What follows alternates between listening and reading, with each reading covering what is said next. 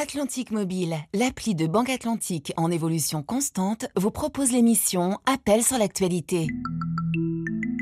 Banque Atlantique, grandir ensemble.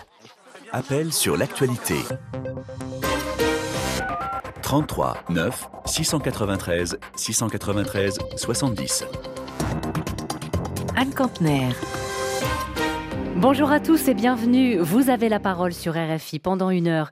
On va parler tout à l'heure dans la seconde partie de l'émission du souhait de l'Alliance des États du Sahel de créer une monnaie commune. Alors, on ne sait pas encore quand ni comment, mais l'intention est là et on a envie de savoir ce que vous pensez de ce projet, quelles en seraient les conséquences et le coût pour le Mali, le Niger et le Burkina. Appelez-nous, écrivez-nous.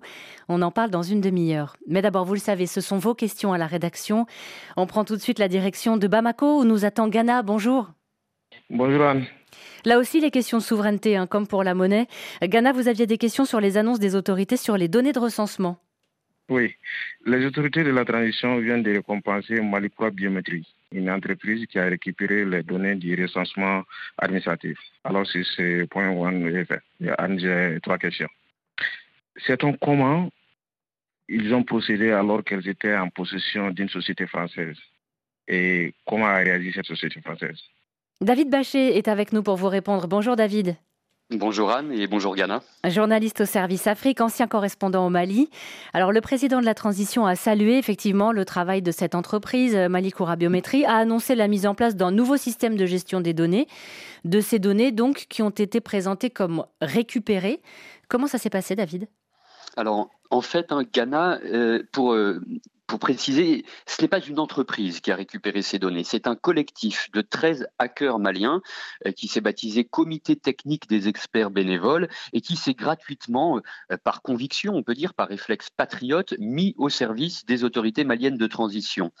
Et selon les explications données par leurs représentants et par les autorités de transition mardi soir, euh, dans un reportage qui a été diffusé sur la télévision au RTM, c'est donc leur action à eux qui a permis de récupérer en piratant l'entreprise française IDEMIA les données du fichier RAVEC, le recensement administratif à vocation d'état civil. Et ensuite de créer à partir de ces données un nouveau système. Et c'est ce nouveau système, Ghana, qui s'appelle Malikoura Biométrie. Malikoura, ça signifie, euh, pour ceux qui ne sont pas maliens euh, et qui ne parlent pas le bambara, ça signifie Mali nouveau, c'est la devise des autorités de transition. Alors on comprend un peu mieux, David, mais comment est-ce que ces hackers ont procédé? Aucun détail n'a été apporté. Euh, le représentant de ces hackers, dont l'identité a été tenue secrète et dont le visage est apparu flouté à la télévision, a simplement expliqué que cela avait nécessité trois semaines de travail, jour et nuit, pour toute son équipe.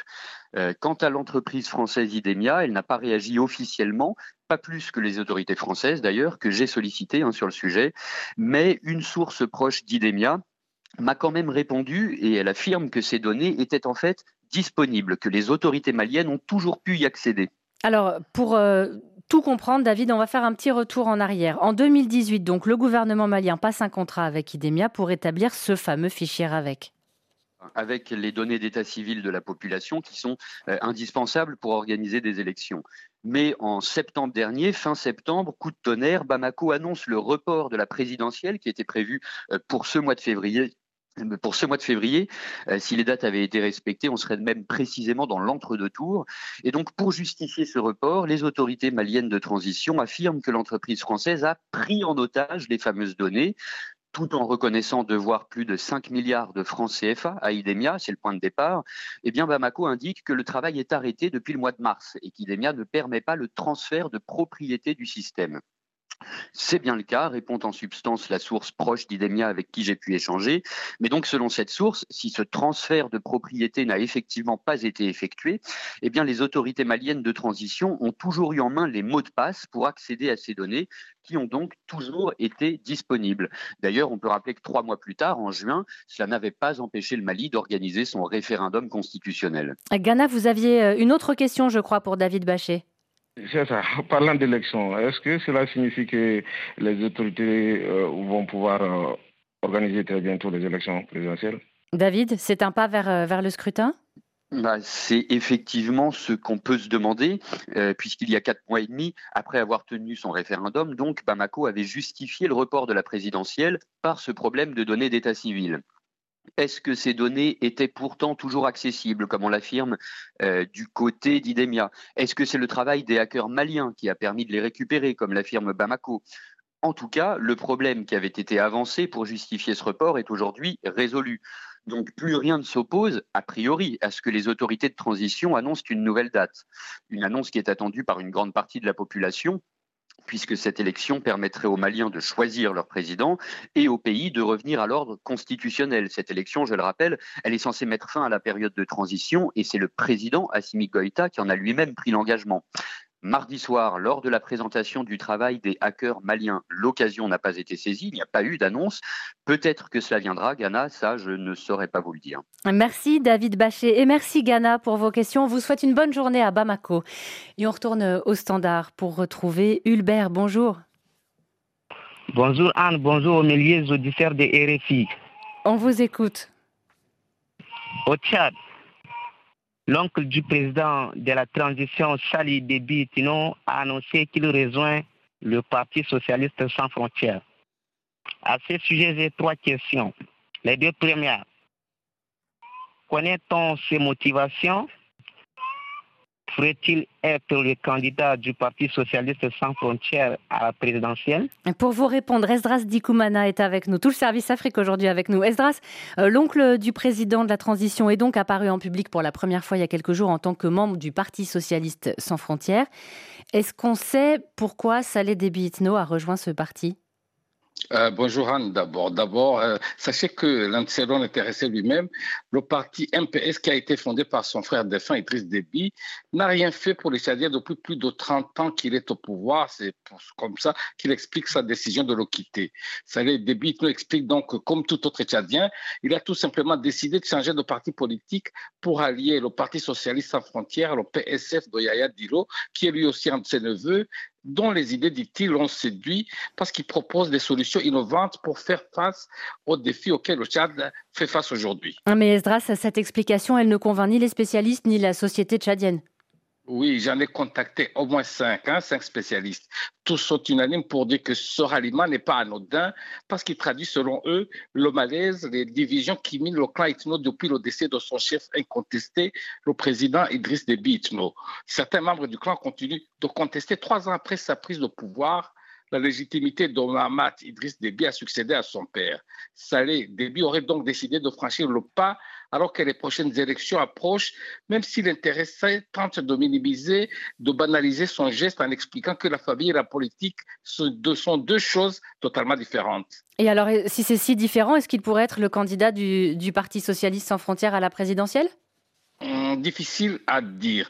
Euh, selon le président du parti du PSF, Yaya Dilo, eh bien, ni le parti ni lui-même n'a exprimé un tel, désir hein, d'être candidat.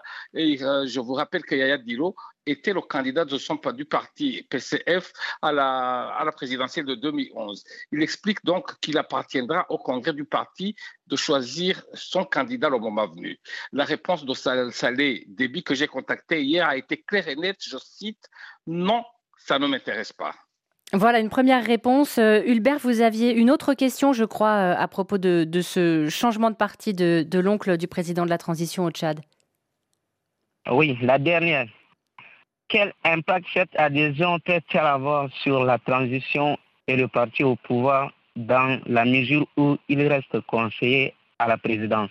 Esdras Nikoumana euh, difficile à dire là aussi, hein, mais un spécialiste avec qui j'ai parlé estime qu'en surface, cela n'aura pas d'impact visible sur les institutions de transition.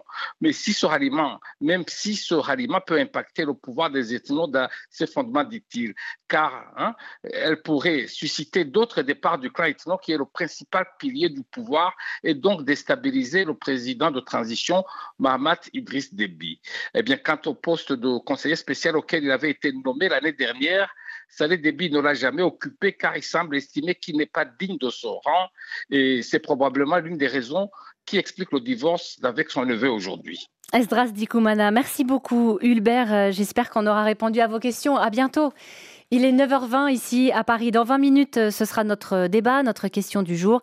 Euh, quel serait le coût d'une monnaie commune au pays de l'AES, Mali, Burkina, Niger? Euh, Le projet est sur la table. Sortir du franc CFA, c'est une étape de sortie de la colonisation, a dit il y a quelques jours le, le général Tiani. Êtes-vous d'accord avec lui? Pensez-vous que ces trois pays ont les moyens de, de créer une monnaie commune? Un numéro pour participer, c'est le 33 9 693 693 70. C'est le même pour poser vos questions à la rédaction. Euh, une question qui nous vient de, Lomé. À présent, Lazare, on n'arrive pas à vous joindre, mais donc je vais poser la question pour vous. Vous vouliez nous parler de, ce projet du gouvernement britannique de sous-traiter les demandes d'asile au Rwanda, parce qu'une commission parlementaire britannique a critiqué tout récemment euh, le projet de loi qui vise à expulser au Rwanda les migrants illégaux. Et vous vous demandiez, euh, Lazare, ce que pouvait faire maintenant le, le gouvernement. Caroline Renaud est avec nous pour vous répondre. Bonjour Caroline. Bonjour Anne. Yeah. Alors, euh, avant de, voir euh, quelles pourraient être les différentes options pour le gouvernement britannique, on va peut-être expliquer ce qui bloque. Euh, que dit ce rapport parlementaire? Alors, ce rapport critique surtout le fait de considérer le Rwanda comme un pays sûr. C'est un nouveau revers pour le gouvernement conservateur qui avait déjà essayé de répondre aux inquiétudes de la Cour suprême en rajoutant des garde-fous légaux.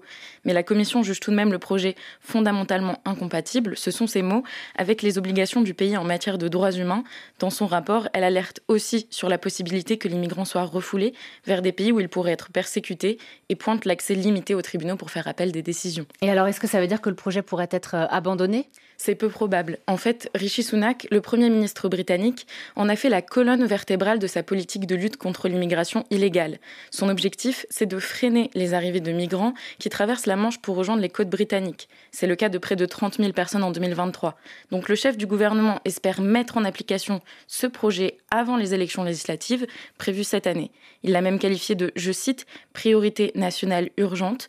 Ce rapport est donc, comme le disait Lazare, un nouvel obstacle, mais il n'a pas de valeur juridique juridique contraignante et l'examen du projet de loi se poursuit à la Chambre des Lords malgré l'opposition.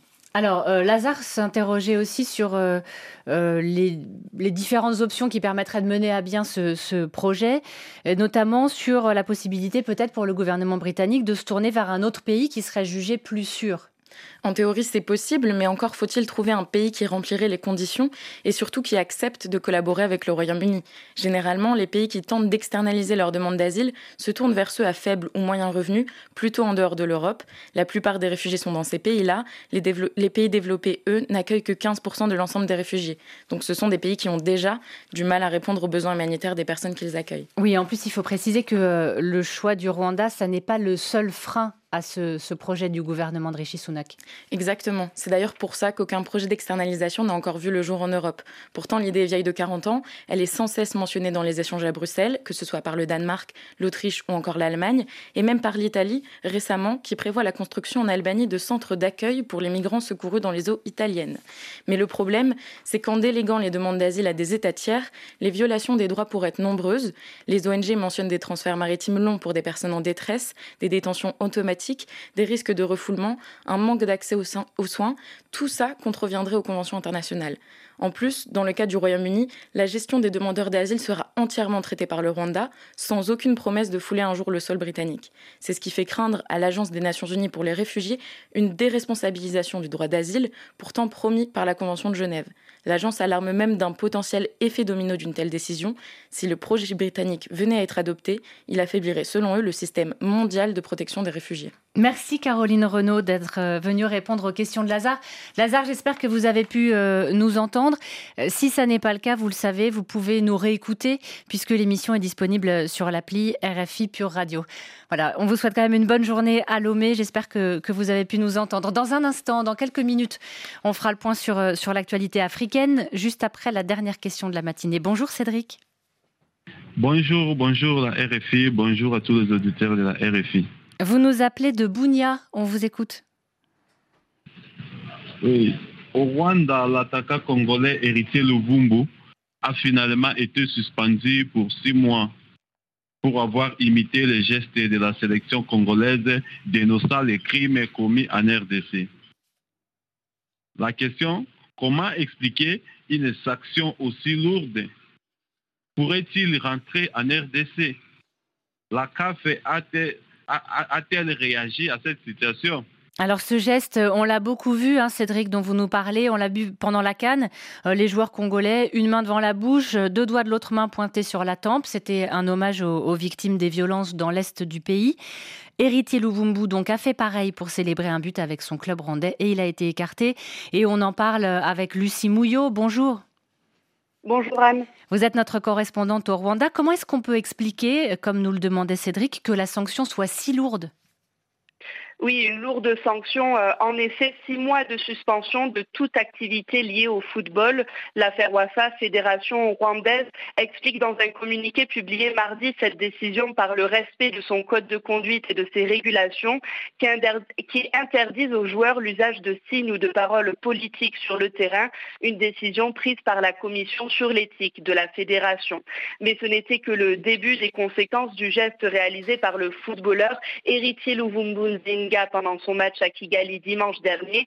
Quelques heures après l'annonce de l'affaire Wafa, le club rwandais Rayon Sport annonçait avoir convenu d'un commun accord avec le joueur de la résiliation de leur contrat. L'attaquant perd donc son poste au sein de l'une des équipes les plus réputées du pays. Et avant cette décision, hein, Lucie, son club Rayon Sport avait déjà pris la parole sur ce geste. Oui, Rayon Sport avait déjà dès lundi déclaré être consterné par, je cite, le mauvais comportement de l'international congolais, appelant toute l'équipe à la discipline, que ce soit sur le terrain ou en dehors. Il faut dire que la célébration d'Héritier Luvumbu Zinga d'un but par le même signe que l'équipe de la RDC pendant la canne, donc une main devant la bouche, deux doigts de l'autre main sur la tempe comme un pistolet, pour symboliser le silence sur le conflit dans l'est du pays, et bien ce geste avait provoqué une vague d'indignation au Rwanda, pays accusé par Kinshasa de soutenir le groupe armé du M23. Certains internautes allaient même jusqu'à demander l'expulsion du joueur du pays, dénonçant une faute professionnelle par le mélange de la politique avec le sport. Alors ce soutien rwandais hein, qui est pointé du doigt par Kinshasa est aussi établi par les Nations Unies ou par des ONG comme euh, Human Rights Watch. Euh, Lucie, vous nous parliez des menaces contre le footballeur est-ce qu'on pourrait euh, imaginer qu'il soit contraint à rentrer euh, en RDC pour sa sécurité? Alors il est en fait déjà rentré en RDC. Hérité Luvumbu a traversé la frontière entre la ville rwandaise Rubavu et Goma pour prendre ensuite un avion jusqu'à Kinshasa ce mercredi dans la journée. L'international a été accueilli à l'aéroport par des membres de sa famille et par le ministre congolais des Sports et Loisirs François Kaboulou. Si au Rwanda le geste du joueur a été largement critiqué, en RDC une vague de soutien de l'attaquant a pris forme sur les réseaux sociaux depuis ce week-end, depuis la compétition de la Cannes, la Coupe d'Afrique des Nations, le geste de l'équipe nationale congolaise est largement repris dans le pays en hommage aux victimes du conflit armé au Nord Kivu. Et alors, euh, Cédric avait une autre question pour vous. Est-ce que la CAF a réagi après euh, ce geste et puis cette décision du, du club euh, Rayon Sport? Alors non, pas de réaction ni sur le geste d'Eriti Luvumbuziga, ni sur la sanction décidée par l'affaire Wafa. Pendant la CAD la semaine dernière, des supporters congolais avaient critiqué ce qu'ils considéraient comme une censure de la CAF, dénonçant la non-diffusion d'images des tribunes imitant le geste des joueurs congolais. Le président de l'organisation, Patrice Motsepe, avait rejeté ces accusations dans une conférence de presse. Il affirmait être engagé pour tous les peuples de la région et vouloir se déplacer personnellement à Goma. Merci Lucie Mouillot, correspondante de RFI au Rwanda. Merci d'avoir répondu aux questions de Cédric euh, qui nous écoutait à Bunia en République démocratique du Congo. Euh, ce geste qui a beaucoup fait réagir donc hein, du, footballeur héritier Luvumbu qui lui a coûté son poste euh, au club au club de Rayon Sport et qui l'a fait rentrer dans son pays.